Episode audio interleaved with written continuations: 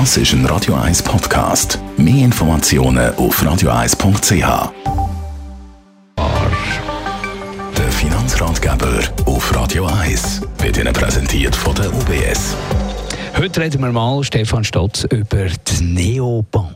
Schauen wir das mal genauer an. Genau, Neobanken sind im Trend, kommen häufig so ein bisschen parallel mit den Themenbereichen Startups, Fintech. Ist eine spannende Entwicklung. Grundsätzlich kann man sagen, Meist sind so die Neobanken eher jüngere Banken. Die versuchen ganz spezifische Zielgruppen anzusprechen. Die orientieren sich ganz stark an einem Online, Digital-Only-Angebot. Die Neobanken haben typischerweise keine Bankfilialen. Das heißt, wenn man dann Bargeld würde wählen, dann ist das mit Kosten verbunden, weil sie ihr Angebot schon so orientieren, dass man eben wirklich in dem digitalen virtuellen Kreislauf auch ist und bleibt. Ich glaube, von dem her ist das schon ernst zu nehmen. Aber äh, es braucht die traditionelle Bank trotzdem. Was können traditionelle Banken, was eben die Neobanken nicht können? Typischerweise haben natürlich die Neobanken, wenn wir jetzt Produktangebot schauen, eher, sagen wir mal, ein bisschen einfachere Produkte. Und da wissen wir ja alle, so in der Entwicklung, über unsere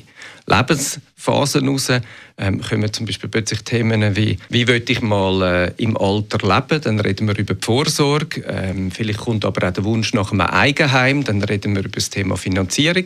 Vielleicht reden wir aber auch plötzlich über das Thema, wir wollen Unternehmerin oder Unternehmer werden. Ähm, dann wollen wir ein KMU. Und da kommen plötzlich ganz andere Diskussionen auch im Zusammenhang mit der Bank. Und meistens sind die natürlich auch intensiv verbunden mit Beratung. Und Beratung ist schon, dass man irgendwie auch vielleicht zusammen an den Tisch sitzt und eine Auslegeordnung macht und herausfindet, was es dann genau braucht, um ja, irgendwie dann auch von der finanziellen Seite die richtige Unterstützung zu bekommen. Und das können typischerweise natürlich klassische Banken viel stärker.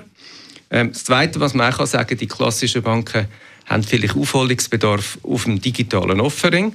Aber wenn ich so ein bisschen schaue, was in den letzten paar Jahren schon alles implementiert worden ist und unterwegs, kann man glaube ich schon auch sagen, dass die typisch klassischen Banken da sehr stark und sehr schnell am Aufholen sind. Was ziehen wir für ein Fazit? Ich glaube, generell kann man sagen, dass äh, die Verfügbarkeit von Daten und neuesten Technologien verbunden mit den richtigen Investitionen natürlich dazu anführt, dass dank der Aktivitäten von Neobanken, aber auch klassischen Banken, unsere Kundinnen und Kunden in der Schweiz einfach auch immer wieder einen besseren Service bekommen und neue Möglichkeiten, wo sie zu tollen Produkten und Lösungen kommen.